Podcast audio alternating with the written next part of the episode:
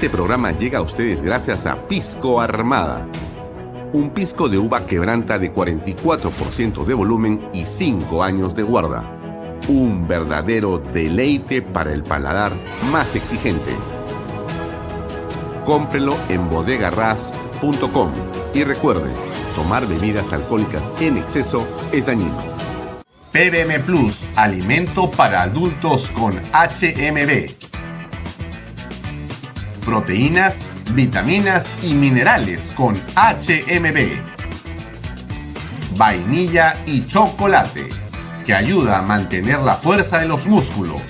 Visita pbmplus.pe y síguenos en Facebook como PBM Plus y en Instagram como arroba pbmplus.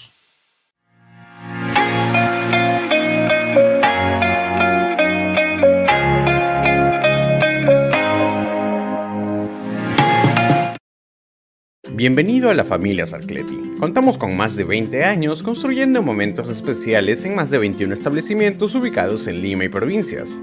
Tenemos la variedad de carta más grande para compartir en familia, con amigos o simplemente tomarte un tiempo para ti. ¿Estás listo para vivir la experiencia Sarcleti? ¿Qué tal amigos? ¿Cómo están? Muy buenas tardes, noches. Gracias por acompañarnos en esta nueva edición de Vaya Top Canal B el canal del Bicentenario. Mi nombre es Alfonso Valle Herrera y estoy con ustedes como todos los días de lunes a viernes a las seis y media en punto de la tarde para comenzar esta edición y eh, interactuar con ustedes para conocer lo que está pasando en la coyuntura política en general. Nos puede seguir, por cierto, a través de mis redes sociales, Alfonso Valle Herrera, en Facebook, en YouTube, en Twitter, etcétera. También por las de Canal B, en la página web canalb.pe, también en la aplicación también nos puede seguir a través de expreso.com.p, Facebook de expreso.com.p. Estamos conectados con ellos en simultáneo con otras 10 redes sociales distintas en diversas partes del país y diversos grupos que nos piden que les enviemos la señal a través del Facebook. Y también, por cierto, salimos a esta hora en directo, como todos los días, por Best Cable, canal 95 de esa cable operación. Los domingos nos puede ver o nos puede escuchar a partir de las 5 de la tarde a través de PBO Radio 91.9 FM. Muchas cosas hoy para comentar, por cierto, como siempre. Hoy tendremos como invitado al ingeniero Fernando Sillonis, conocido por haber sido en la parte política eh, gobernador de Ica y por ser además un conocido empresario del mundo de la agricultura de exportación y ser un hombre vinculado sin duda a la inversión privada y a la generación de trabajo. Vamos a ver lo que está pasando básicamente con la coyuntura política, un análisis detallado con Fernando, pero también vamos a revisar con él, por si acaso, lo que pasa con las uvas y con los arándanos. Son dos de los productos que están realmente en un momento de una gran expectativa. Esta especie de burbuja de éxito en torno a ciertos productos de la agroexportación peruana son muy importantes que los sigamos de cerca para saber qué condiciones han permitido que esto sea así. Pasa lo mismo con el banano orgánico, pasa lo mismo con algunos cítricos y en realidad el, con la palta, en realidad estamos frente a un ciclo virtuoso en la historia de la agroexportación en el Perú. Y eso es muy bueno conversarlo con un especialista que además vive también de la agroexportación. Conversemos con él en unos momentos más. Ahora, una noticia sin duda importante el día de hoy tiene que ver con esta. Y es que el Ministerio Público ha presentado una acusación contra la exalcaldesa de Lima, Susana Villarán, por haber conformado una presunta organización criminal que habría recibido 10 millones de dólares de las empresas Odebrecht y OAS esto, el habría, es, digamos, un eufemismo en realidad, porque lo ha recibido por confesión propia en los medios de comunicación que ha hecho la señora Susana Villarán, exalcaldesa. Ella salió en el programa de Lucas y dijo realmente, sí, yo lo he recibido. Y justificó esa recepción porque según ella se enfrentaba a una mafia. Cosa realmente curiosa, ¿no? Eh, todos estos personajes en la historia política del Perú que eh, dicen que se enfrentan a la corrupción terminan devorados por la corrupción. Lo digo así de simple y además así lo hemos visto y lo hemos reconocido. Históricamente usted lo ha visto, usted se acuerda no solamente de la señora Villarán, sino de todos los que se acercaron a la señora Villarán, de todo el enorme, en fin, eh, grupo de medios de comunicación y de operadores políticos. Impresionante. Bueno, entonces por esta razón, el primer despacho eh, del equipo especial eh, eh, Lava Jato, que es una fiscalía que está a cargo del el inefable José Domingo Pérez, ha solicitado al Poder Judicial que se imponga una pena privativa de la libertad por 29 años. 29 años se pide por la señora Susana Villarán de la Puente, que yo creo que debería en realidad ser mucho más. Y me imagino que en esta investigación que hará la Fiscalía, en esta acusación, deberían estar presentes una serie de eh, personajes que rodearon esa famosa revocatoria. Ese dinero ilícito ¿no? habría llegado en forma de aportes para la campaña de la no a la revocatoria. ¿Se acuerda usted la campaña más millonaria que hemos visto, creo que en la historia del Perú? Nunca se ha visto una cosa parecida. En ninguna campaña municipal ni presidencial. Era realmente algo grosero. ¿Se acuerda usted que despertamos un día en Lima y habían cerca de 150 paneles con unas fotos impresionantes con la campaña del no? Y los spots de televisión y los artistas, todos con ella por todas partes y los medios echados, en fin, ¿no es cierto? Eso para mantenerla como alcaldesa. Y los delitos que se le eh, imputan a ella tienen que ver con asociación ilícita, colusión, lavado de activos, falsedad genérica y falsa declaración en procedimiento administrativo. Está realmente hasta el cuello y tiene para largo rato. Creo que todavía está la señora gozando de libertad, pero seguramente la alcaldesa o la exalcaldesa debería pronto regresar a una detención. Veremos qué es lo que dice la justicia finalmente. Em, también, además de estar en el tema de la nueva revocatoria y de esa campaña tan truculenta que construyó junto con varios amigos de varios partidos políticos en el Perú, Villarán habría concertado con OAS y con LAMSAC su favorecimiento a través de la suscripción de una adenda en el contrato de concesión del proyecto Línea Amarilla, con el, con el eh, objetivo de recibir aporte dinerario para su campaña. ¿Y qué hicieron? Le extendieron la concesión de 30 a 40 años. Imagínese usted qué bestia. 10 años más. La pregunta es, ¿qué políticas, porque fueron unas políticas, estuvieron detrás de esta firma? ¿Quiénes hacían PowerPoints y iban a la televisión a contar las bonanzas que era extenderlo de 30 a 40 años? ¿Usted se acuerda? Bueno, ojalá que no se olvide, que es lo importante. Pero eso es lo que pasa con la señora Villarán de la Puente, ¿no? Que ha gozado en realidad de una, digamos, eh, extraordinaria eh, cortesía de los medios durante eh, su administración edil. Medios que, por cierto, lejos de estar pensando en la ciudad, pensaban en sus bolsillos. Así, así es, en sus bolsillos. Pura mermelada, pura mermelada. Bien, esta otra noticia tiene que ver con que detectan transferencias sospechosas alcalde de Anguía y amenazan a Hugo Espino. Déjenme darle un poco más de contexto con respecto de esto. Según el equipo especial de fiscales contra la corrupción eh, del poder, el alcalde de Anguía, José Nenil Medina, ha recibido 95 mil soles mediante transferencias sospechosas de su suegro y su cuñado, con información de la unidad de inteligencia financiera que verificó que el suegro de Medina, Wilder Torres, hizo un depósito en efectivo de 35 mil soles el 19 de mayo de este año, mientras que su cuñado, Kenny Torres, completó la suma de 95 mil soles en favor del investigado por presunto ser testaferro de, en una organización criminal liderada por el presidente Pedro Castillo. Eso es un poco lo que está ocurriendo ahí. Otro de los integrantes de dicha red habría sido el empresario constructor Hugo Espino, quien se habría encargado de lavar el dinero proveniente de la corrupción, pero que ahora está acogido a la figura de la colaboración, confesión sincera, por lo que viene dando información muy valiosa para la Fiscalía. Em, según el fiscal eh, Jorge García, los testimonios de Espino le están costando presiones y amenazas por parte de la presunta organización criminal como cabecilla tiene, como ustedes saben, a Pedro Castillo. Él ha dicho, miembros de la organización criminal se han comunicado con alguien que valientemente se ha sometido a la confesión sincera y ha delatado los eventos ilícitos en los que ha participado junto a los demás investigados. Esto es, por cierto, de una enorme gravedad, no es para menos, pero eso es lo que está, digamos, ocurriendo en este momento. Por ahí, por ahí viene eh, la cosa. ¿Qué pasa con Herbie Colchado?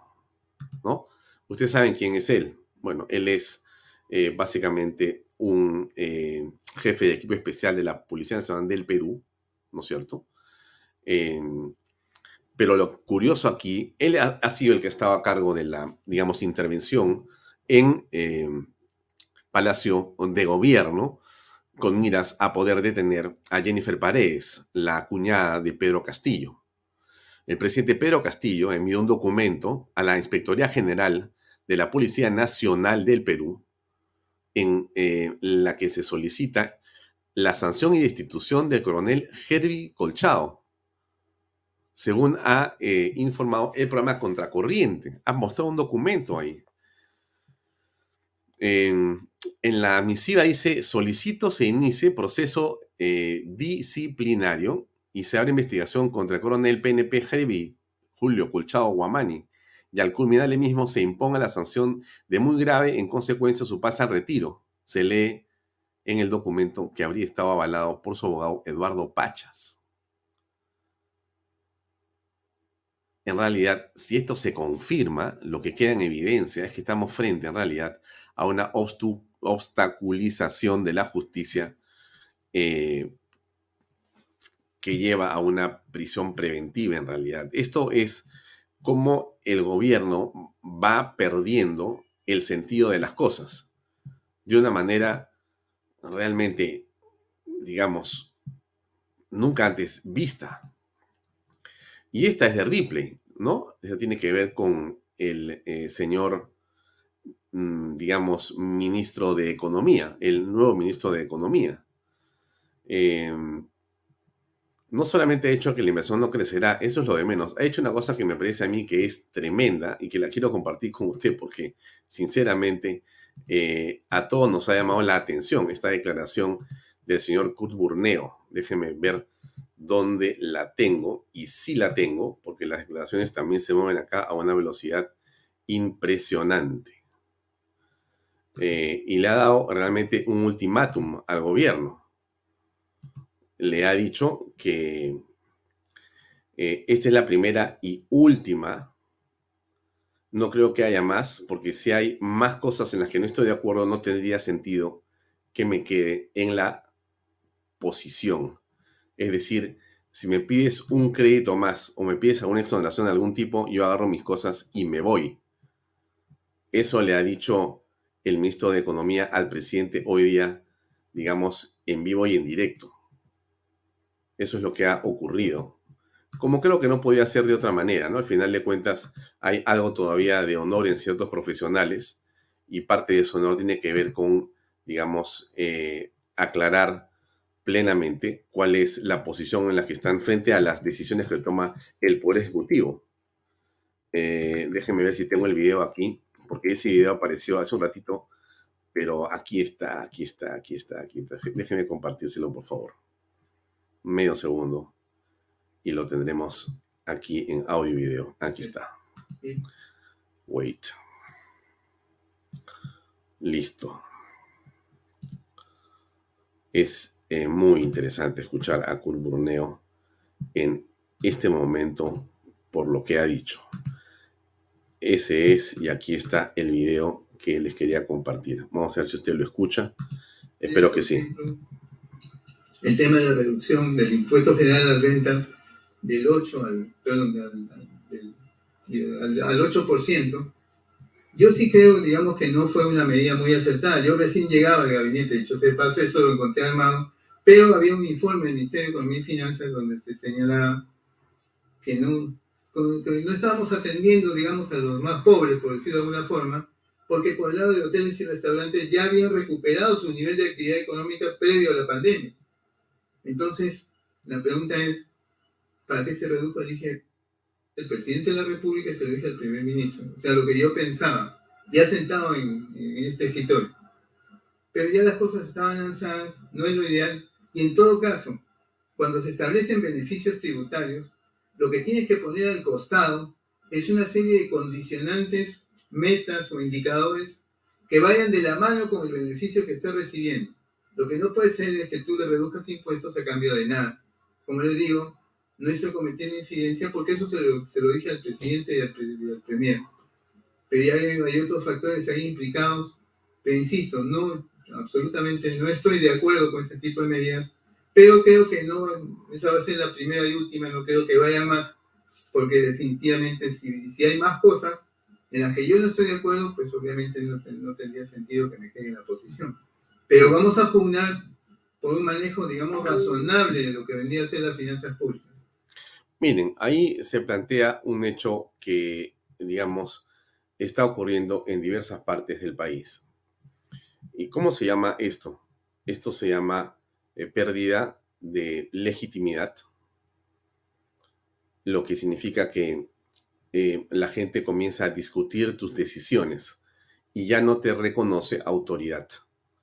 El presidente ha comenzado ahora sí a experimentar una pérdida de autoridad clara y públicamente.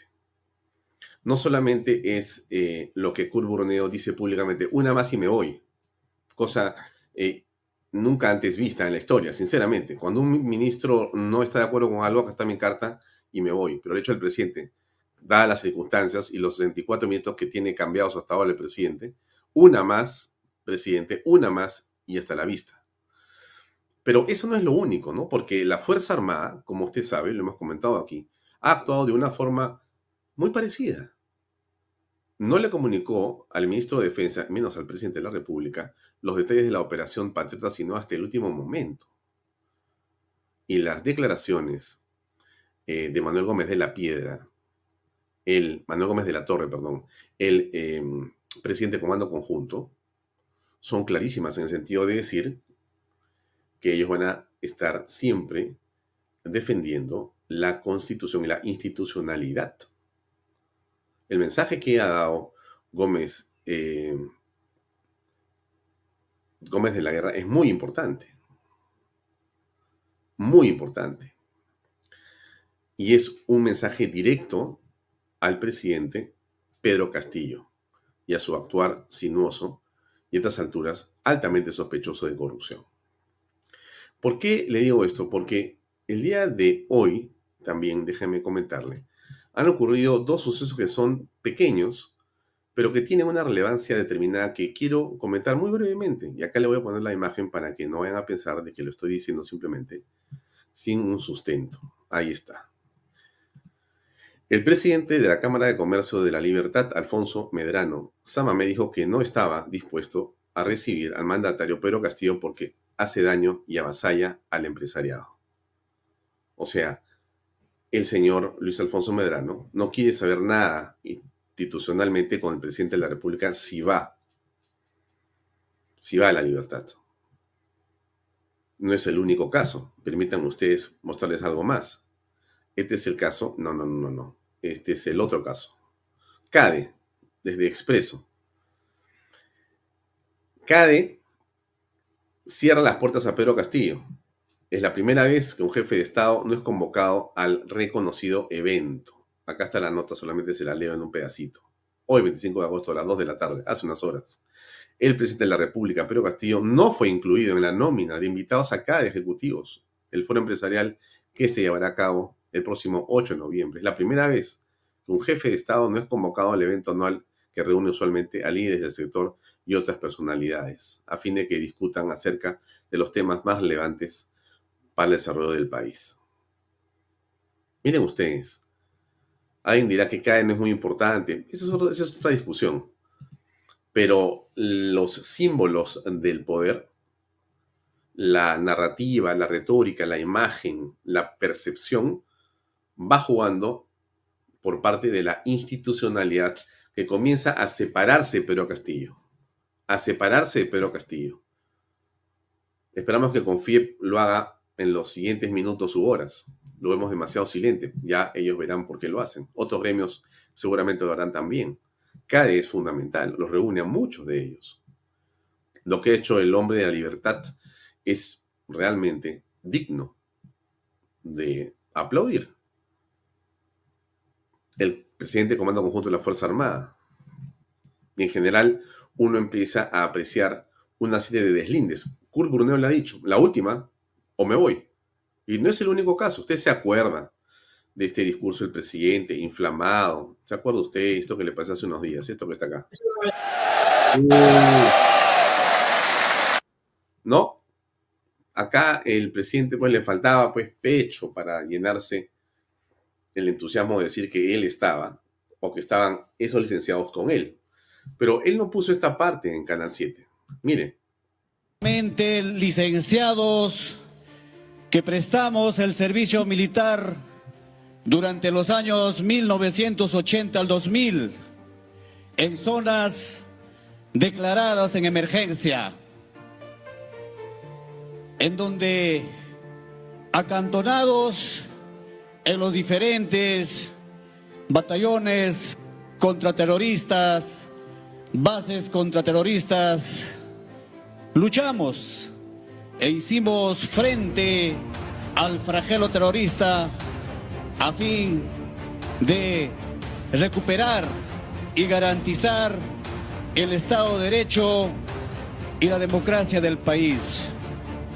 Por ello, estamos presentes el día de hoy aquí como un solo hombre, todos los hombres que luchamos en aquel entonces para defender la democracia.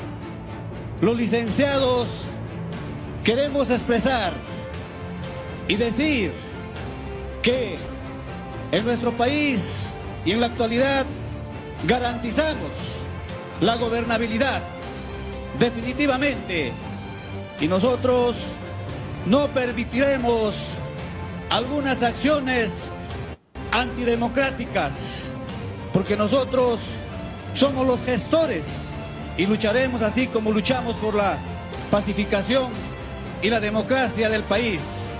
Caso contrario, nosotros, al momento de licenciarnos, juramos a nuestro país y a nuestra bandera defenderla, principalmente la democracia, la estabilidad del derecho. Caso contrario, nosotros volveremos a tomar las armas, así como lo juramos, si el país nos requiere.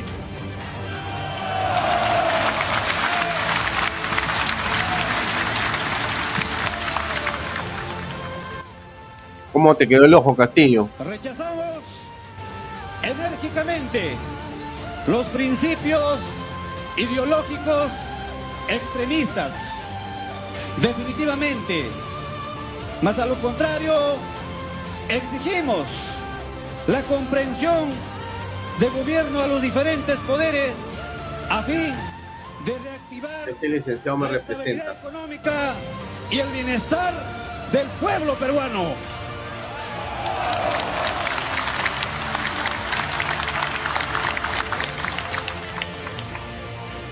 Por ello, hermanos licenciados, que viva la Confederación Nacional de Licenciados de las Fuerzas Armadas del Perú. ¡Que viva la SONADET! ¡Que viva el Perú, carajo! Muchas gracias. Muy bien, quiero ver si a esos señores el presidente les va a decir lo que tienen que hacer. Se lo ha dicho un dirigente de ellos mismos. Castillo está jugando sus últimas horas. Desesperado, acorralado. Empiezan a saltar personas de su entorno. Empiezan la institucionalidad precaria, pero que existe en el Perú, comienza a darle la espalda por lo que se ha conocido. Mire usted, ¿ah? hay un pedido de prisión de 36 meses para la señorita Jennifer Paredes, también para la señora Lilia Paredes. Lilia también eh, tiene esta solicitud de 36 meses de impedimento de salida. No, la prisión es para Jennifer. Pero ¿cuál es el punto aquí? El punto está en que la forma en que el fiscal ha mostrado las pruebas, los elementos de convicción, es de tal naturaleza y con tanto detalle, tanta prolijidad, que no hay nada que discutir. El presidente es un absoluto corrupto. Y la gente que lo acompaña también. Estos entraron para robar. Entraron para robar. Lo que la fiscalía dice y demuestra es eso. Está en los documentos que están en detalle en todas partes. No hay cómo escaparse. Jennifer Paredes, si las cosas son, digamos, no sabría decirle exactamente bajo qué esquema, pero mañana es más que seguro que le van a dar una prisión preventiva a esa señorita de 27 años. Una vida cortada completamente y destruida desde mi punto de vista por la tosudez, por la increíble forma que este hombre tiene de plantear los temas y de haberse convertido él en un facilitador de la corrupción junto con su esposa y junto con este enjambre de gente que ha rodado al gobierno. Y ellos continúan en este, en este deseo de, seguir, no solamente lo de Heavy Colchado, ¿no? sino siguen atacando a través de voceros y de operadores políticos a la fiscal de la Nación. Pero hay un abogado que dijo algo importante que quiero contarle en unos segundos para terminar y pasar a la entrevista con Fernando Sillones. Escuche usted. Fiscal solucionar. Es un desconocimiento absoluto del funcionamiento interno de la Fiscalía. Se dice, dos lados, ¿no? El cambio de fiscales en el caso Cuellos Blancos y a, quien se refería eh, la congresista es al doctor Fernández Alarcón, que era el fiscal supremo encargado de algunos de los casos en el, en el tercer nivel del equipo especial Cuellos Blancos. Quien renuncia es el doctor. O sea, no hay una acción de la Fiscalía de la Nación donde dice, te saco a ti. No, hay una renuncia. Y lo que se hace es aceptar la renuncia. Y a partir de esa renuncia se generan cambios respecto de fiscales adjuntos provinciales que no toman las decisiones finalmente de fondo. Primer, primer tema. O sea, no es correcto que la fiscal de la Nación llegue y dice, se me va el, fiscal Fernández que está a cargo de estos casos. No, pero es una renuncia. Segundo punto. O sea, el primer tema se lo digo así porque esto ha sido parte de una campaña contra el fiscal de la Nación, que además tiene ahora un pedido de acusación de los congresistas que apoyan a Castillo desde el Congreso y que ha tenido escritos de los abogados contra la fiscal de la Nación también. Y mire lo claro que es el tema. Sigamos. Ahí va. Cuando llega la fiscal de la Nación, y lo he explicado claramente, además si uno revisa la ley orgánica del Ministerio Público es así. Llega la fiscal de la Nación al caso Cuellos Blanco y dice, ¿cómo vamos? ¿Quién es el coordinador? Le pregunta al doctor Pablo Sánchez, doctor, ¿usted es el coordinador? Y el doctor Pablo Sánchez dice, sí, pero no estoy viendo el caso en concreto, estoy viendo permisos administrativos. Y la doctora dice, pero el coordinador tiene que ser un fiscal superior según la ley orgánica. Claro. Entonces lo que hace es ordena la casa pone de coordinador a un fiscal superior y es por eso que el doctor Pablo Sánchez cuando le preguntan dice, no, eso es lo correcto, es lo que corresponde, yo no tengo nada que hacer ahí. Entonces no hay problema. Y en el otro caso, en, el cambio supuestamente de su hermana, obviamente lo que la fiscal de la nación y lo que corresponde a toda institución es, tú no eres productivo en un trabajo, Mar, te eres cambiado, ¿sí? Entonces, cuando uno llega, verifica avances respecto de los casos, le preguntan, ¿cuántas acusaciones ya tenemos? De todas las investigaciones, ¿cuántos juicios ya vamos? Y te dicen cero. Entonces, si te dicen menos uno, entonces tienes que... Bueno, y es llamativo que esta denuncia se presente justo en este momento. Y ese es el problema. Seis investigaciones. Y no, sé si eso ayuda o resta, porque se demuestra un comportamiento de obstrucción en paralelo a lo político. Entonces... Absolutamente obstaculización a la justicia. Como dijo la doctora Gladys Echaíz, esta es una mafia con tentáculos una organización con tentáculos para obstruir la justicia. Ese es el peligro de que esa señorita Jennifer Paredes y el alcalde queden libres. Por la cercanía al poder van a continuar borrando o haciendo a veces a Dios qué cosa. Bien, los dejo ahí, les agradezco mucho. Vamos a pasar eh, unos mensajes comerciales y enseguida comenzamos o seguimos con eh, Fernando Sionis para comentar la coyuntura política. Ahí va.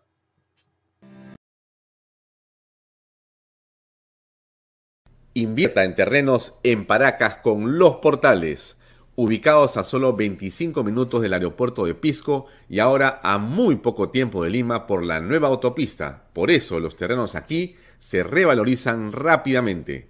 Regístrese y aproveche las ofertas online. PBM Plus, proteínas, vitaminas y minerales y ahora también con HMB, recuerde, vainilla y chocolate. No olvide que el ejercicio favorece su sistema inmune y que una buena alimentación es su mejor defensa. Compre PBM en boticas y farmacias a nivel nacional. Para más información, visite la web pbmplus.p y sígalos en Facebook y en Instagram. Pisco puro Armada, pisco de uva quebranta de 44% de volumen y 5 años de guarda. Un verdadero deleite para el paladar más exigente. Pisco puro Armada, cómprelo en bodegarras.com. Y no se olvide que tomar bebidas alcohólicas en exceso es dañino. Bienvenido a la familia Sarcleti. Contamos con más de 20 años construyendo momentos especiales en más de 21 establecimientos ubicados en Lima y provincias. Tenemos la variedad de carta más grande para compartir en familia, con amigos o simplemente tomarte un tiempo para ti. ¿Estás listo para vivir la experiencia Sarcleti? Fernando, ¿cómo estás? Gracias por ¿Qué tal, Alfonso? Encantado. Hace unas horas terminó esta diligencia en virtud de la cual em, el juez escuchó tanto la ponencia o sustentación de la fiscalía en torno al caso de Jennifer Paredes y el alcalde de Anguía, y las defensas, por su parte, hicieron lo suyo. Se espera para el día viernes en la tarde que se lleve a cabo la finalmente expedición de la sentencia han pedido 36 meses de prisión preventiva para ambos. ¿Cuál es tu opinión eh, al respecto de, bueno, este hecho? Bueno, sin ser abogado y menos juez o fiscal, eh, yo, mi conclusión es que el Perú es este país extraordinario en donde aparecen de donde uno menos espera estos peruanos brillantes, talentosos, eh, muy, muy eh, inteligentes y eh, firmes.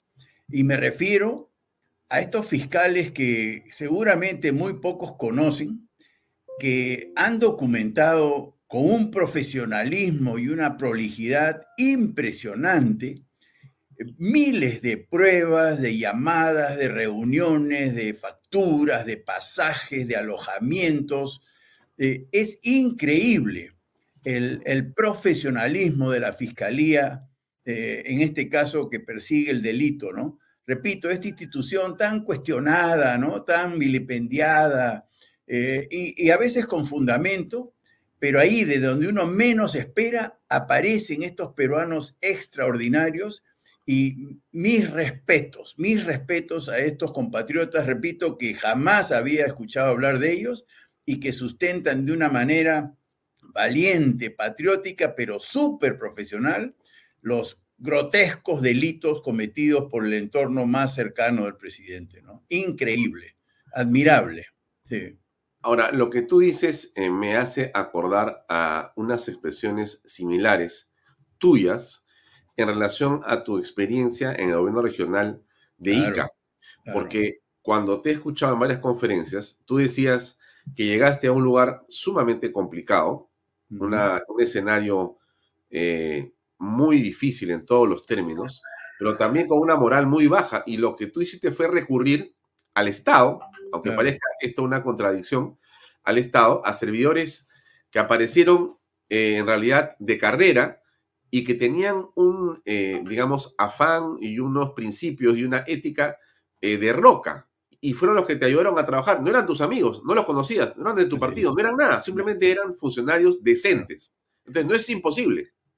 No, es que esto es una demostración más de las tantísimas que yo sostengo, en los que digo, y ahora sí, más demostrado no puede estar, que la integridad está presente en todos los espacios del Estado peruano y de la sociedad peruana en general, pero está sojuzgada, ¿no? Está de alguna manera opacada por la mafia, por la corrupción.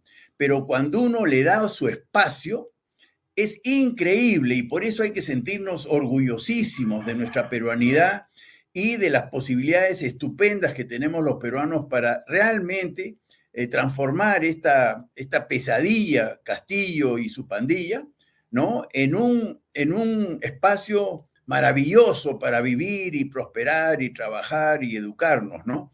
Y es verdad, la integridad está presente en todos los espacios de la sociedad peruana y más aún en el Estado. Esta es una demostración más y de lo que se trata es de darle su espacio. Eh, Dios ha querido ¿no? que aparezca esta fiscal de la nación que muy pocos conocían, este es otro caso extraordinario, y de repente todo cambia, ¿no es verdad?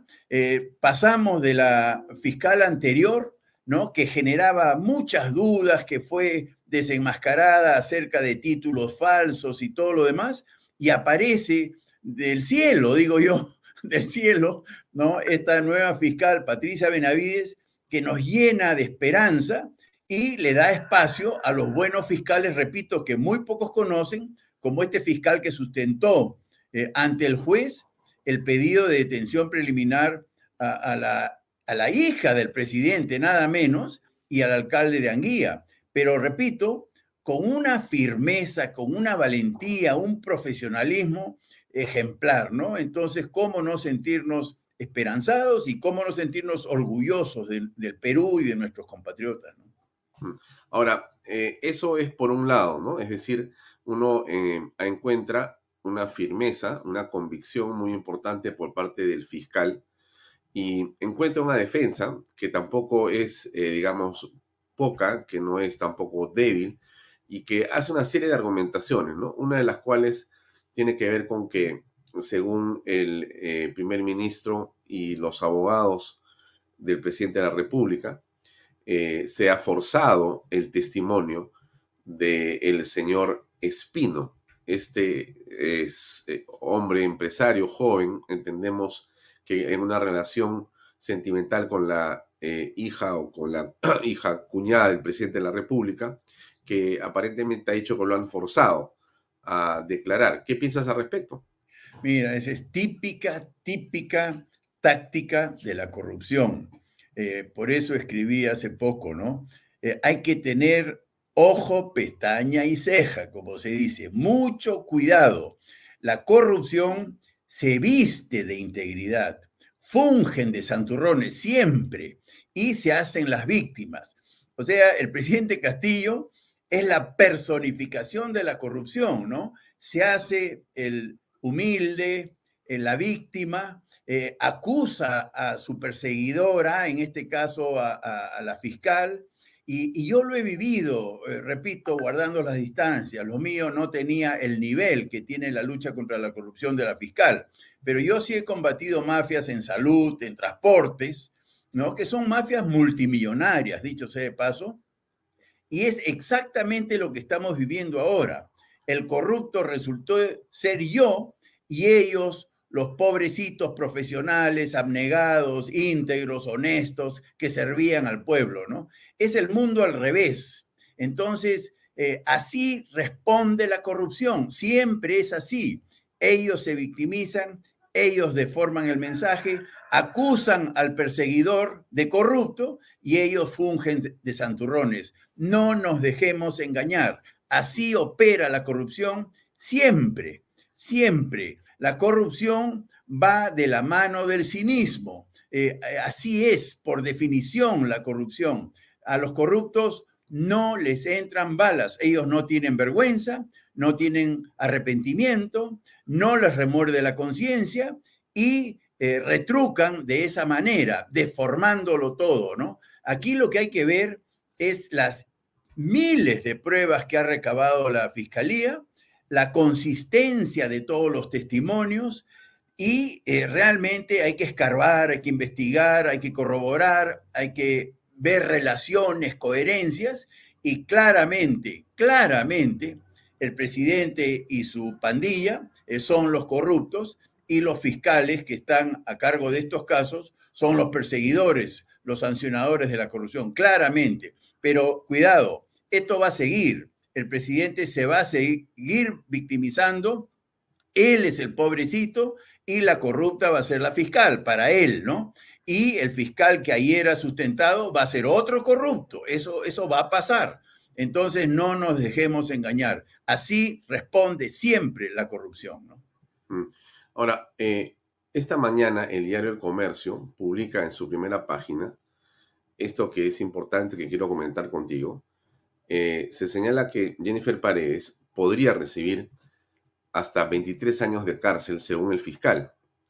Eh, el alegato subraya que ella y la primera dama Lilia Paredes han tenido vital importancia para el éxito de los fines delictivos de una organización que está enquistada en el poder. Grave, dice el comercio, el Ministerio Público maneja la hipótesis de que el presidente Pedro, encabeza, Pedro Castillo encabeza esta estructura en ministerios de Transporte, Vivienda y Defensa, la SUNAT y Petroperú. Pero en realidad no es el juicio entonces a Jennifer Paredes, no es solamente eh, eh, la justicia dilucidando si una eh, digamos, señorita que tiene 27 años debe quedarse más tiempo detenida o salir. Es en realidad la dignidad del país que está tratando de encontrar una respuesta frente a una mafia que está enquistada en el poder y que usa todo el poder para defenderse. ¿Tú ves eso o eso es una exageración? No, no, no.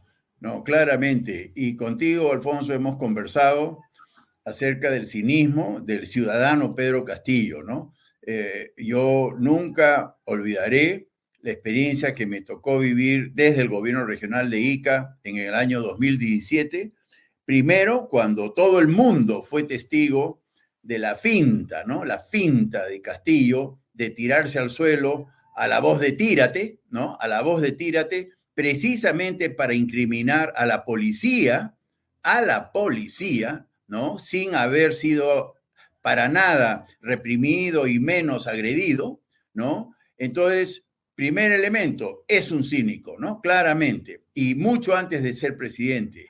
Y la segunda experiencia eh, muy esclarecedora que yo tuve con Castillo Ciudadano en el 2017 fue su salvajismo, ¿no? De enviar a ICA vándalos para agredir a los profesores delante de los niños, de los niños de verdad, niños escolares, no niños del Congreso, ¿no?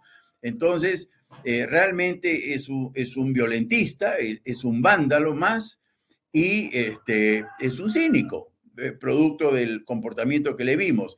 Y lo que estamos viendo ahora es exactamente esa personalidad, la personalidad de un violentista, de un cínico y este, un hipócrita, ¿no? Entonces, yo sí creo, yo sí creo que estamos ante una mafia cuyo capo es el presidente de la República. Este, estoy seguro de eso y nuevamente, eh, esto nos los ha eh, explicado de una manera incontrastable la Fiscalía de la Nación, eh, complementado con la estupenda labor del periodismo. Ese periodismo que también me parece mágico, eh, porque todos hemos criticado a la prensa de hace un par de años o, más. Sin embargo, ahora vemos un cambio muy interesante de la prensa y, no es un cumplido. Canal B está haciendo una labor extraordinaria junto con varios otros medios que dudábamos, ¿no? Dudábamos de su objetividad, pero ahora no. Ante tantas evidencias, eh, el, grupo, el comercio, que, era tan débil, tan blandengue frente a la corrupción en gobiernos anteriores, está eh, comprándose el pleito. En la República, ¿quién diría, no? La República también está revelando la corrupción de una manera objetiva, ¿no? Y entonces eh, la prensa está jugando un rol heroico, patriótico en este momento, y gracias a ustedes este, también se está conociendo la verdad. Eh, sin la prensa, yo creo que estaríamos perdidos. Por eso, mucho cuidado.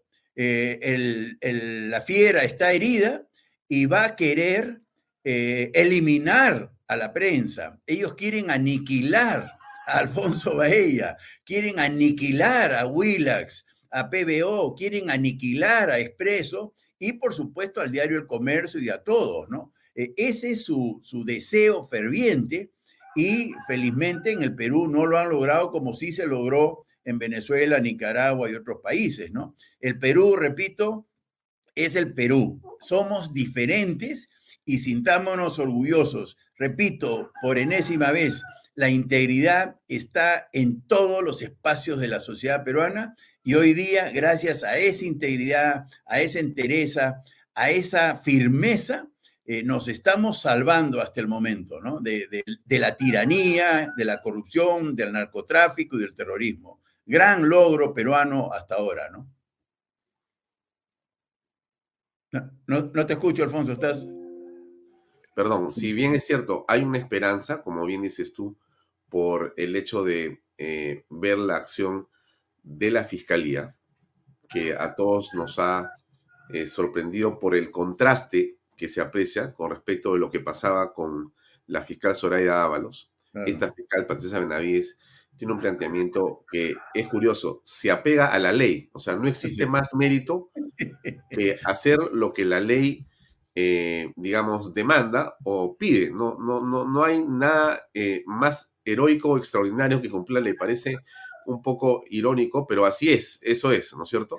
Ahora. Es una, es una bendición, repito, y es muy didáctica, muy pedagógica, y yo creo que todos los peruanos tenemos que aprender la lección de la fiscal Patricia Benavides.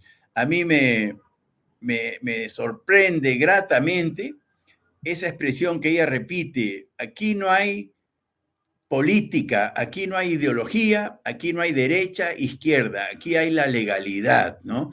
Y así debemos ser. Yo creo que en, la vida cotidiana los peruanos somos muy de polarizar eh, ideas, posiciones, y eso está mal. La única polarización que debe caber en la mente de los peruanos es la que estamos viviendo ahora, que es integridad versus corrupción. Es así. Esa polarización sí hay que comprárnoslas, más no la de las ideas, las posiciones, los estilos, ¿no? Eh, hay, que, respetarnos más. Y esa es la gran lección de la fiscal Patricia Benavides. Aquí no hay derechas o izquierdas, aquí solo hay legalidad. Entonces, eh, hablábamos entonces de que eh, hay por lo pronto este mensaje claro de la Fiscalía, en el sentido de que podría ir 23 años de cárcel. Y la pregunta que yo te hacía es, ¿tú crees que esto eh, arredra, que esto asusta a la corrupción, que esto es un mensaje para esta, digamos, si se confirma que existe una organización criminal que les puedan plantar 23 o 30 años, ¿los asusta o más bien se vuelven, como tú dices, una fiera aún más envalentonada. ¿Qué, qué piensas tú? No, yo creo que hay de los dos, ¿no? Este, estoy seguro que, que, Jennifer Paredes está asustada, ¿no? Este, yo estoy seguro que varios están asustados, pero repito, la fiera asustada se vuelve más agresiva, o sea, es de los dos, ¿no? este, eh, claramente, eh, digamos, la solución para los corruptos es un golpe de Estado, claramente, ¿no? Este, claramente la solución es una asamblea constituyente, ¿no? Y perpetuarse en el poder. Entonces, no bajemos la guardia. En ese sentido, yo le he escuchado mucho a César Campos, que, felizmente tenemos a periodistas como él, ¿no? Que él es muy pesimista. Entonces hay que escuchar a los pesimistas también. Según César, este, el zarpazo está por venir, digamos, ¿no? El golpe de Estado. Sin embargo, vuelvo a insistir, este Perú maravilloso, ¿no? las últimas declaraciones del, del jefe del Comando Conjunto de las Fuerzas Armadas es también muy esperanzadora para los peruanos, ¿no? A mí me gusta escuchar a un altísimo oficial de las Fuerzas Armadas como es el, comandante general, diciendo, nosotros sabemos lo que tenemos que hacer, ¿no? Por eso la incursión en el Braem. Terrorismo nunca más, ¿no? Y el terrorismo está en Palacio, ojo, ¿no? Entonces, eh, qué bueno, qué buenos peruanos aparecen de donde uno menos espera Y, realmente yo sí creo que Perú no es Venezuela, no somos Nicaragua, ni siquiera somos Chile, Argentina, somos Perú. Y lo vamos a hacer, lo vamos a lograr. Yo creo que Castillo se va pronto, ¿no? Y eso es gracias a los peruanos, no solo a la fiscalía, incluso, incluso yo atribuyo el mérito de este gran triunfo de la libertad y la democracia sobre la tiranía y la corrupción a algunos congresistas, ¿no? Hoy día el Congreso está tipificado como una porquería.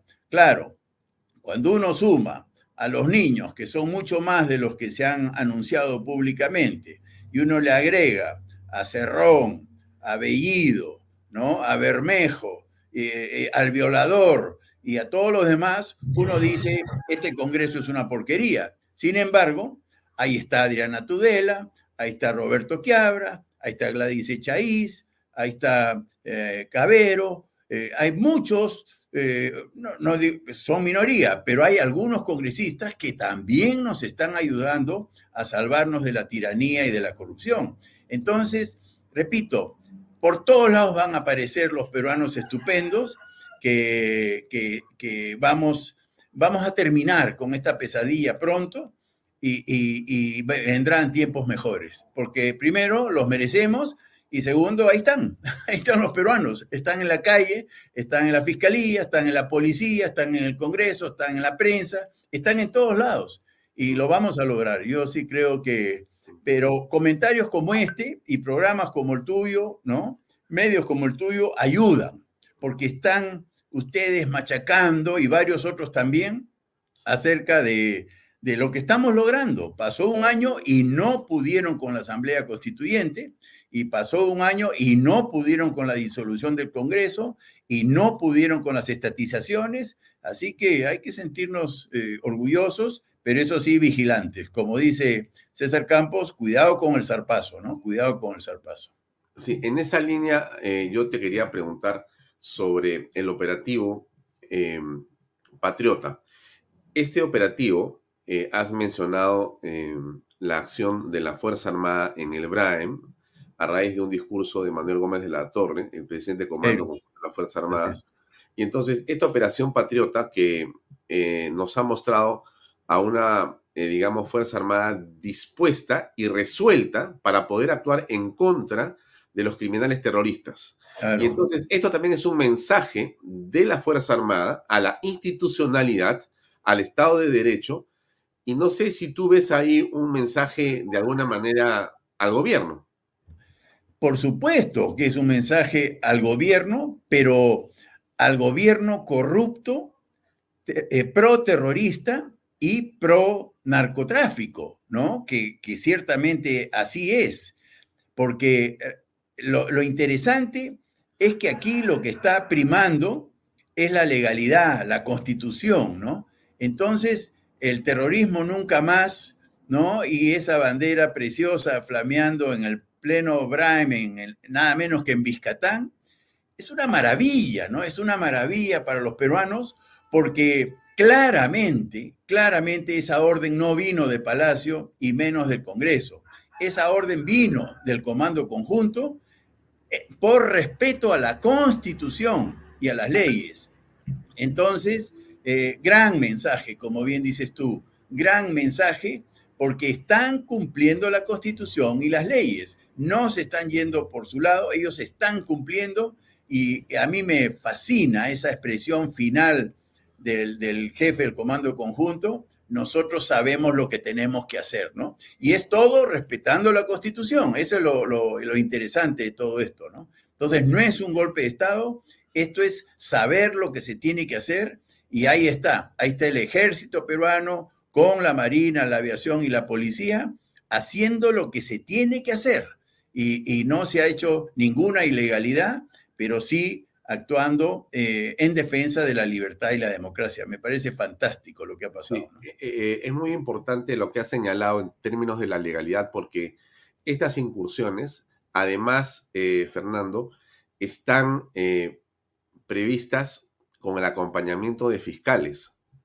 O sea, esto no es, como tú sabes, una operación de este tipo puede traer una serie de riesgos y peligros para todos. Y entonces por eso es que la fiscalía se hace presente. No es que va la Fuerza Armada sola y dispara a discreción, no. Hay un fiscal que está corroborando que el apego a la ley se ha, eh, mm, digamos, mantenido escrupulosamente. Y eso le hace bien a todo el sistema. Buen punto. Había omitido a la fiscalía. Efectivamente, y, yo recuerdo en ICA, repito, guardando las distancias, ¿no? En ICA no tuvimos la, digamos, la radicalidad de los problemas que está enfrentando eh, las Fuerzas Armadas hoy día y la Fiscalía. Pero en ICA, eh, la gente lo da por hecho, pero fue una, un trabajo estupendo de la Fiscalía junto con la policía, Fiscalía y policía, para identificar a los cabecillas de, la, de los de construcción civil, esta mafia de construcción civil que impedía que se hagan las obras y sobre todo a la mafia antiminera, que en buena cuenta es una mafia porque es chantajista, es chantajista, es por plata que se oponen a las inversiones y fue la fiscalía con la policía los que identificaron a los cabecillas, porque, ojo, el cura Arana vino a Marcona para frustrar la inversión en mina justa, ¿no? Cuando tía María eh, se explotaba, digamos, ¿no? En Arequipa. Bueno, en Ica, nosotros como gobierno regional llamamos a la fiscalía y a la policía y juntos, policía y fiscalía, identificaron a los cabecillas y eh, detuvieron algunos sin ningún disparo, ningún herido, todo dentro de la legalidad y salió eh, mina justa, ¿no? Y hoy día ICA ostenta uno de los mejores eh, canon mineros del país gracias a las inversiones mineras que la policía junto con la fiscalía facilitó, ¿no? Entonces, gran labor, gran labor de las instituciones autónomas y diferenciadas entre sí, pero los une la patria, los une la, la roja y blanca, ¿no? Excelente, excelente. Ahora, frente a esto, Fernando, el presidente no es ni manco, ni cojo, ni mudo. Claro, Más bien, ha iniciado una campaña muy importante, creo yo, una campaña eh, para hacer eh, política, y entonces lleva a Palacio de Gobierno todo lo que encuentra en el camino. Cualquier asociación, no asociación, grupo de donde sea, como sea, algunos tienen legitimidad, otros no tienen ninguna legitimidad, y unos van a, decirle eh, eh, de todo, pero el presidente les ofrece cosas, les ofrece dinero, les ofrece puestos de trabajo, en fin, esto es un festín populista, es una campaña impresionante del presidente con recursos públicos que comienza temprano y termina a largas eh, horas de la noche. ¿Cómo aprecias ese, digamos, esa lucha titánica del presidente de la República para tratar de legitimarse, para tratar de cubrir los noticieros y las horas de información con esta ola de promesas.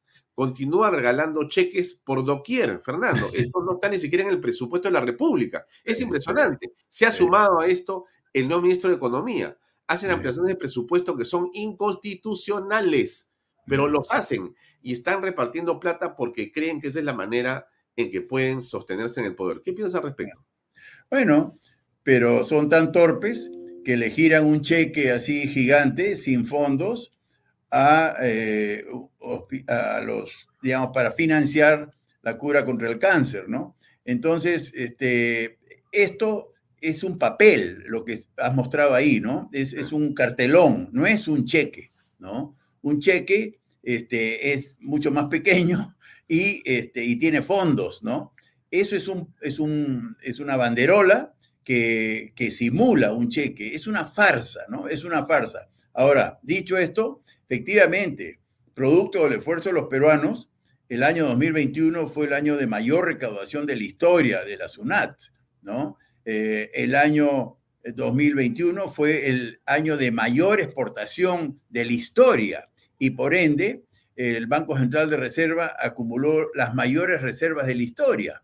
Entonces, plata tiene, ¿no? Pero repito, son tan torpes que en vez de tener a una población empleada, dinámica y por supuesto en bienestar, este, son tan torpes que no son capaces de brindar buenos servicios de salud. La mafia de los brevetes ya la conocemos, la educación está eh, patas arriba. Eh, por supuesto, se han malogrado instituciones como RENIEC, como migraciones, eh, todo se malogra, ¿no? Simplemente por la corrupción. Para mí la corrupción es la madre del cordero. La corrupción distrae y maltrata y empobrece a los peruanos a pesar de la bonanza económica. Lo que tenemos que comunicarle a, los seguidores de Canal B y a todos los peruanos en general es que la coyuntura eh, internacional era para que estuviésemos con pleno empleo y en gran crecimiento económico y por supuesto en reducción de la pobreza y la anemia y mejoramiento en todos los ámbitos de la sociedad peruana.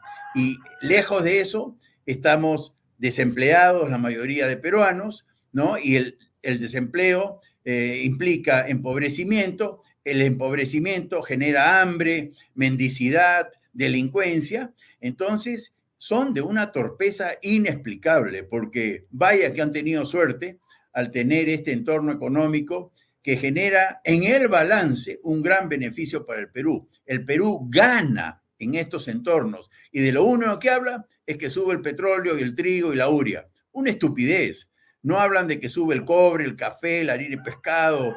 Eh, muchas cosas suben de precio y el Perú gana. Entonces, ¿por qué no fuimos capaces de atraer inversiones que están muy interesados en desarrollar minas, pesquerías, agriculturas, etcétera, y eh, nos empobrecen encima, ¿no? Entonces, repito, la corrupción es, eh, aparte de ser un descaro moral, empobrece. Y eso es lo que está pasando y por eso va a caer, ¿no? Eh, repito, no solo estamos, digamos, adelantando la caída de Castillo por lo moral y ético, sino por los efectos económicos que son atroces, ¿no? El empobrecimiento, la mendicidad, la delincuencia son consecuencias de la corrupción, en última instancia. Sí, esos son eh, algunos de los cheques que hemos visto del presidente en los últimos meses. Son en realidad, eh, desde mi punto de vista, eh, una burla para, ese es, el, cheque de la infamia, ¿no? Porque era para, para, niños con cáncer, que además han fallecido por no tener ayuda justamente económica. Sí, es, Pero es, es, una demagogia impresionante, porque el presidente donde va, este, Fernando, tiene un cheque en la mano. Sí. Tiene un cheque en la mano y el cheque este, es así, eh, como tú dices, es una cartulina que no tiene valor de ninguna especie, es, es simplemente una fotografía y una percepción. Ahora bien, saliendo del tema de la crítica, antes de pasar al, al tema arícola, que me parece súper importante conversar contigo, para ir cerrando em, el, tema, eh, del, el tema político estrictamente. Entonces, entonces vemos eh, una luz de esperanza, ¿no? Sí. Pero hay un peligro gigantesco. Esto, lejos de estar cerca de terminar, eh, digamos, de terminar alegremente o con honor, tú has dicho al principio, este tipo de mafias no tienen vergüenza, no ah, tienen honor, o sea, para ellos no hay una imagen que se mella. en, lo, en, lo, absoluto, esto es, vamos para adelante con todo, nos quedamos como sea y no interesa lo que te digan. Y ya está demostrado que al presidente y al, grupo de gente que lo acompaña no le entran balas de ninguna especie. Él sigue como si no pasara nada absolutamente. Y culpa a la oposición, a la fiscalía, culpa a los medios de comunicación, a los que no ganaron las elecciones de que son la culpa y los culpables de todo lo que le pasa a Jennifer, a Lilia, a los hermanos, a los amigos, a los ministros, al secretario general y de toda la plata y todo lo que se va descubriendo, eso es culpa de todos ellos, pero no del presidente que no sabe nada del tema. Está, en otra. Bueno, ok. Pero la pregunta es, políticamente, eh, no se sabe qué va a ocurrir, porque no hay una salida política. O sea, el Congreso tiene los votos, pero no tiene los votos, va a la contradicción, porque evidentemente el presidente ha sabido eh, establecer influencias, por llamarlo de alguna manera, de un grupo cercano y de un grupo que, digamos, también lo blinda, los niños, los topos, etcétera, ¿no es cierto? Y muchos de los congresistas que, aunque votan más o menos en contra, también dicen, oye, pero ¿por qué me voy a ir yo? Además, tengo deudas, tengo que pagar mis cosas, yo me quiero quedar y entonces, ¿eso cómo lo aprecias tú? ¿Qué va a ocurrir ahí? No, eso es, eso es lo que hace que sea tan difícil la vacancia, ¿no? Que es, lo, es la mejor figura, ¿no? Que el Congreso de la República vaque al presidente por incapacidad moral permanente. Esa debería ser.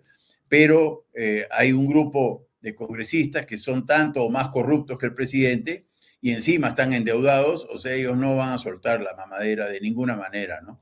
Pero es sí, es la presión, la presión mediática y ciudadana lo que va a hacer que esto termine antes de tiempo. Ayer escuchaba a, a Catherine Ampuero, ¿no? que es una persona... Ex procuradora. Ex procuradora. Ex procuradora que es estupenda también, como muchos, ¿no? Como muchos ex procuradores y jueces y fiscales. Y ella dice que lo que está viendo en este momento, con tantas pruebas tan objetivas que involucran al presidente Castillo y viendo la celeridad, la, fiscal Patricia Benavides habla de justicia y celeridad. A mí me gusta que le pongan el elemento celeridad, porque si alguna crítica yo tengo de la fiscalía, que no acusan nunca, ¿no? Se demora mucho todos los procesos. Ella habla de celeridad. Entonces, Catherine Ampuero decía ayer, ¿no? Que lo que ella cree que va a ocurrir eh, en aras de la celeridad y justicia que está imponiendo la fiscal Patricia Benavides, se viene pronto una acusación constitucional, ¿no? Una acusación. Y eso va a reforzar, va a reforzar eh, la presión ciudadana eh, sobre el Congreso para propiciar una vacancia, ¿no? Yo creo que por ahí va a salir. Como tú bien dices, no, no sabemos bien por dónde va a ser, ¿no? Algunos dicen que se va a asilar porque se va a sentir acorralado y va a salir a Bolivia, Venezuela, etcétera, ¿no? O México. Este, otros dicen que ya estamos cerca de los 87 votos, ¿no? Que ya hay 80, en fin. Eh, pero a mí me ha eh, sorprendido ¿no? Que alguien como Catherine Ampuero diga con mucha firmeza, ¿no? Eh, viendo el accionar y el temperamento de la fiscal eh, Patricia Benavides, yo creo que se viene una acusación constitucional, ¿no? Entonces, todo eso ayuda, Alfonso, y, veremos por dónde será, pero que se va, yo creo que se va, no, no, no hay forma de que se quede, ¿no? Bien, entonces, dejemos la política por un momento y entremos a un tema eh, altamente interesante y que parece, eh, Fernando, una especie de burbuja de optimismo, de, eficiencia, de crecimiento en el Perú. ¿no? Uno encuentra, hay desánimo en mucha gente, hay paralización y falta de trabajo en varios sectores, hay precios que suben, hay una inflación lamentablemente que afecta a los más pobres, pero hay sectores que tienen pleno empleo, hay sectores que están produciendo y que están exportando eh, una serie de productos que el mundo eh, demanda crecientemente y que más bien, sí, como digo yo, parece una burbuja de optimismo y algo extraño. Es como un oasis donde las cosas parecen funcionar bien.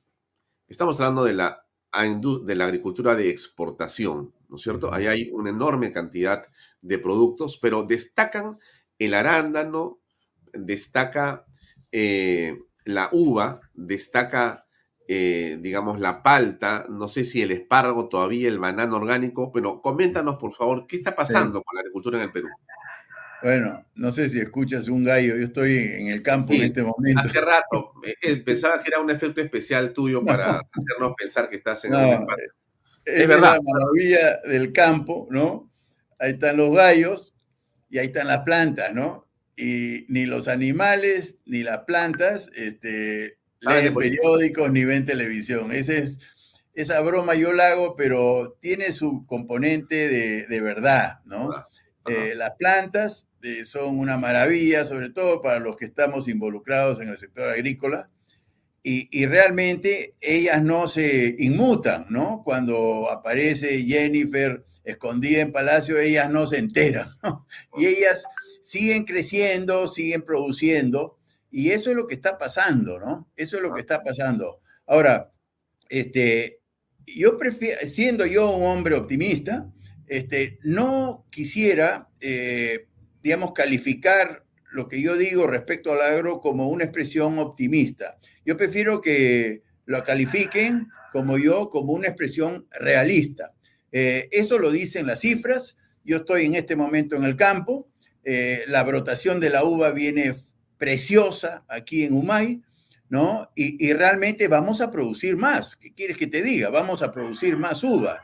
El arándano ha empezado con una fuerza, el arándano es una temporada un poco más temprana que la uva, ¿no? Este, arándano es, empieza ahora en julio, agosto, hace pico en septiembre y octubre, ¿no? Y después va bajando. Pero el inicio del arándano en este 2022 ha sido extraordinario. Estamos como 70% encima del año pasado. En consecuencia va a haber, eh, se estima, más de 30%. Yo supongo que la curva se va a, aligerar un poquito, pero crecer 30% en arándano, cuando Perú ya es el principal exportador de arándano del mundo, son pues palabras mayores, ¿no? En uva de mesa, Espérate, espérate, espérate, acá dice, los arándanos se perfilan como un nuevo producto de origen peruano. En este momento se ubica en el cuarto lugar después de la uva, palta y mango, de acuerdo con ADEX. Eso es viejo, eso son palabras viejas. Este, no, no, ya arándano, eh, el año pasado fue el segundo producto después de la uva. La uva de mes es el número uno, arándano es el número dos en valor, ¿no? Y este año, este año, las campañas eh, se montan sobre el cambio de año, ¿no? La uva y el arándano arrancan en el 2022 y terminan a inicios del próximo año, 2023. Este año eh, podría ser que el arándano pase a ser el principal producto agrícola de exportación del Perú, ¿no? Con cerca de 1.400, 1.500 millones de dólares, solo el arándano, ¿no? La uva de mesa va a estar por ahí, ¿no? Eh, la palta, dicen que no ha crecido, falso, sí está creciendo, ¿no? En los cítricos, que estamos en plena temporada de cítricos, también está creciendo.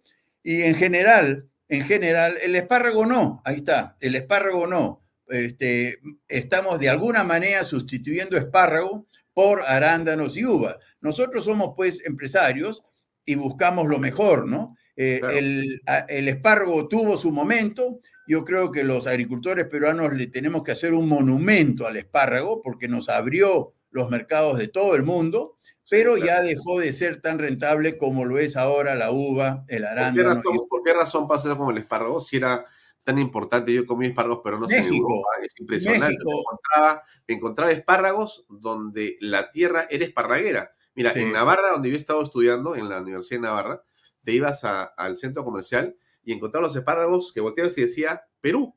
Y decía, ¿y qué hacen acá? Y le preguntaba a la gente, ¿cómo hay espárragos peruanos acá? Ah, señor, antes aquí se producían espárragos, pero por temporadas nomás, cuando había otra temperatura, ¿no? Pero ahora es imposible y es más barato y de mejor calidad los peruanos. Y por eso los traemos para acá. Claro, México, el, mercado mayor de espárrago verde fresco, ¿no? Que es el que más produce Perú, es Estados Unidos. Y México, después que nosotros, vio esa oportunidad y realmente este, han entrado con mucha fuerza. Entonces, caballero, nosotros observamos eso y nos retiramos y sustituimos espárrago por uva y arándano, ¿no? Ahora, espárrago no es que no, lo hemos eliminado por completo, ¿ah? lo hemos reducido inteligentemente, estamos haciendo lo correcto, ¿no? Entonces, eh, realmente casi todo, el banano orgánico está arrancado el año el 2022, ya estamos en octubre, a, agosto, perdón, estamos en agosto y ya hemos exportado tanto como todo el año pasado. O sea, banano también está creciendo, ¿no? Mandarina está creciendo, palta está creciendo y por supuesto las dos estrellas como uva y arándano también. Entonces todo crece, pero lo que más quiero celebrar en este programa es el aumento significativo de las exportaciones de café, de café de la Amazonía peruana, ¿no? Ese, esa región olvidada del Perú, ¿no? Donde no tienen caminos, están eh, realmente muy, muy abandonados, pero gracias a Dios, desde el año pasado, así como subió el cobre, el petróleo, la uria y la harina de pescado, subió mucho el precio del café y me alegro por nuestros compatriotas de la Amazonía que están teniendo un año fantástico, la verdad, fantástico aumenta la producción y aumenta el precio. ¿Quién no quisiera estar en un negocio así, no? Así es. ¿Y a qué se debe lo del café? No, lo del café, lo del precio es la mano de Dios, ¿no? Eh, todos los agricultores sabemos, así como el cobre sube y baja, el café es otro commodity que sube y baja también. Bueno, resulta que ha subido, ¿no? Y cuando sube el café, eh, el Perú celebra, ¿no? Es como cuando sube el precio del cobre o la harina y pescado, o, los productos que nosotros exportamos, nosotros celebramos. Y eso es una, una linda coincidencia, que es el super boom, ¿no? De los, el super ciclo de los commodities, ¿no? que a algunos no les gusta la palabra. Pero bueno, hay 100.000 agricultores, caficultores que están celebrando eso, ¿no? Y repito, eso le hace muy bien al Perú, ¿no? Que el café, que ocupa 300.000 hectáreas, ¿no? Es uno de los cultivos más extensivos de la agricultura del Perú esté pasando por un gran momento como es ahora, ¿no? Entonces, repito, me alegro por ello. Entonces, dicho esto, la agricultura está creciendo. La verdad que eh, esta novela de la URIA es surrealista para nosotros. ¿Por qué? ¿no? Porque, nunca, Dejó, nunca dejó de haber URIA.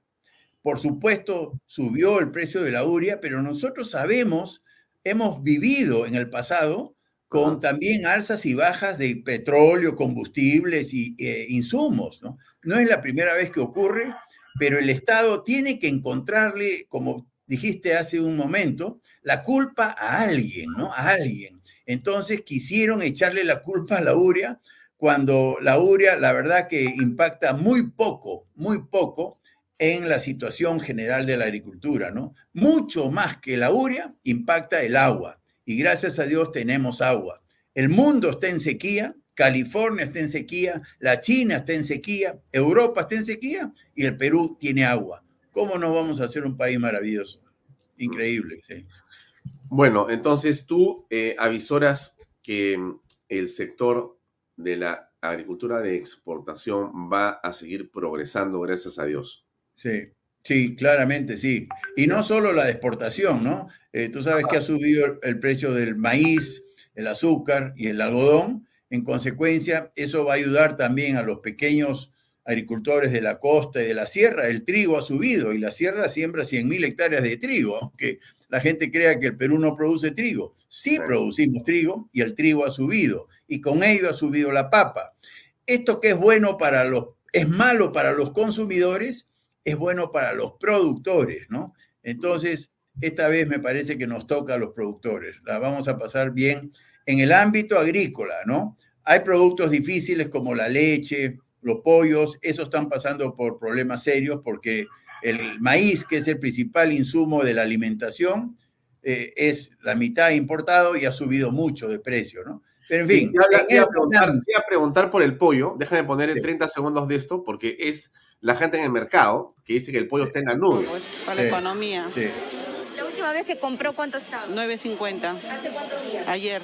Ayer 9 soles y hoy día. Ahora hay que, hay que sopita de patita después de tiempo, hay que regresar a lo antiguo, pescuecito, una cosa así, pero lo más económico, pechito de a pecho ya los sábados, los domingos, nomás para variar. 11.80. 11.80. qué se debe el alza, por favor? No, no dan motivos por qué, dan, eh, por qué ha subido el pollo. Solamente ellos mandan y dicen, subió el pollo hoy día, nada más. A ver, ¿tú qué piensas de eso? No, eh, eh, corrobora lo que te estoy diciendo. Es un problema de los consumidores, ¿no? Los consumidores están mal y los productores están bien. Los productores de maíz ¿no? Están bien porque ha subido el precio del maíz. Así es. Entonces, lo que yo digo es que la inflación eh, se expresa siempre como una mala palabra.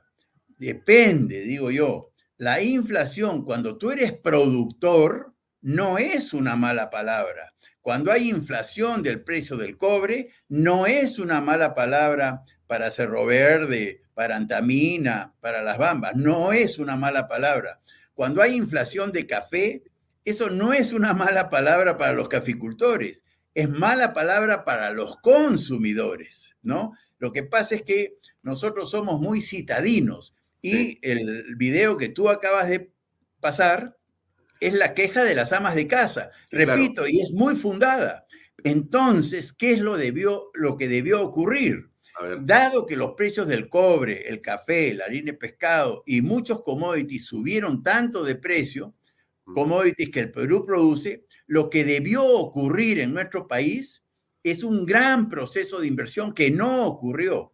Incluso el Estado pudo haber bajado las tasas tributarias porque está lleno de plata, porque cuando sube el petróleo, por ejemplo, sube el IGB, porque es, un, es una tasa porcentual.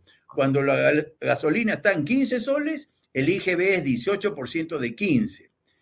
Cuando la gasolina sube a 25, como está hoy día, es 18% de 25.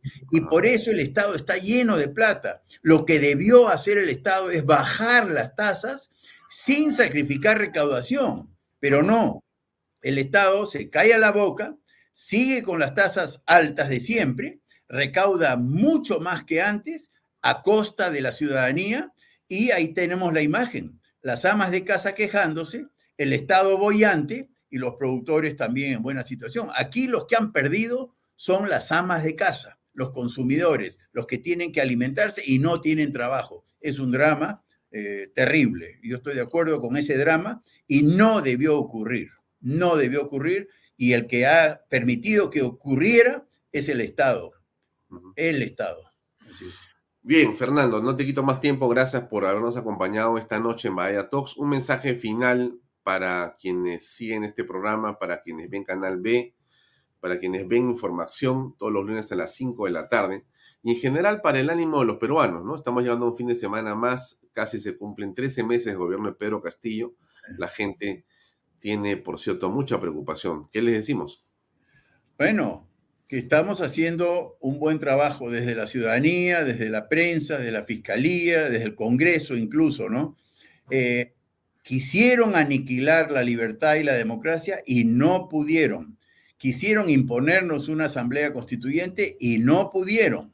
Quisieron eh, establecer una mafia desde Palacio de Gobierno y no lo están logrando, ¿no? Ahí están los peruanos con la fiscalía, con el Congreso, con la prensa, con la ciudadanía, este, confrontando a las mafias y lo vamos a lograr. Este, aprendan del campo, ¿no? No hay que leer muchos periódicos y hay que seguir adelante. Y el gallo que me está, me está acompañando, este, que siga cantando, que siga cantando porque la verdad que el Perú eh, tiene un futuro súper prometedor y mérito de los peruanos, ¿no? Esa integridad, repito, que está sojuzgada, pero está en todos los espacios. Simplemente hay que dejarlos actuar como está sucediendo con la Fiscalía, con el Congreso, con la prensa y todos. Este, se vienen tiempos mejores. Vamos para adelante. Muy bien. Gracias, Fernando. Un abrazo. Sí, un abrazo. Gracias. Adiós. Mi amigo será Fernando Sillonis. Él es también conductor de información, otro programa que transmitimos los lunes a las 5 de la tarde por Canal B, el canal del Bicentenario. Nos despedimos hasta mañana viernes. Gracias por acompañarnos, por estar siempre en Canal B, el canal del Bicentenario. Permiso. Este programa llega a ustedes gracias a Pisco Armada. Un pisco de uva quebranta de 44% de volumen y 5 años de guarda. Un verdadero deleite para el paladar más exigente. Cómprelo en bodegarras.com y recuerde, tomar bebidas alcohólicas en exceso es dañino. PBM Plus, alimento para adultos con HMB. Proteínas, vitaminas y minerales con HMB. Vainilla y chocolate, que ayuda a mantener la fuerza de los músculos. Visita pbmplus.pe y síguenos en Facebook como PBM Plus y en Instagram como arroba pbmplus.